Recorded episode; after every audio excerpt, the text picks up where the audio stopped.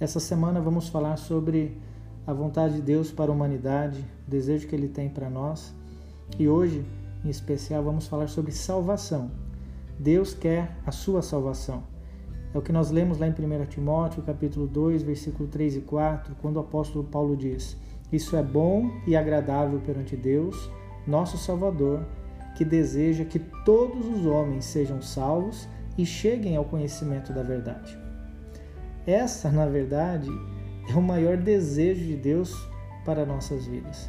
Ele anseia pela sua salvação. Ele fez tudo o que era necessário para que eu e você pudéssemos ser salvos. Talvez não tenha nada que produza mais alegria ao coração de Deus do que quando uma pessoa se arrepende dos seus pecados e se converte a Cristo Jesus.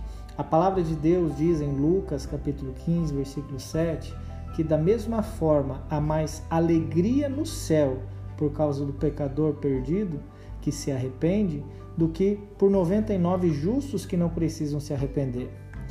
A vontade de Deus é que todos sejam salvos. Então, se você ainda não tomou essa decisão, se renda agora mesmo a esse Deus que te ama. Reconheça os seus erros e o receba em seu coração como seu Senhor e Salvador.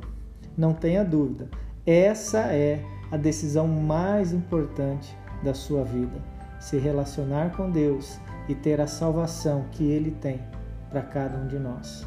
Que Deus te abençoe.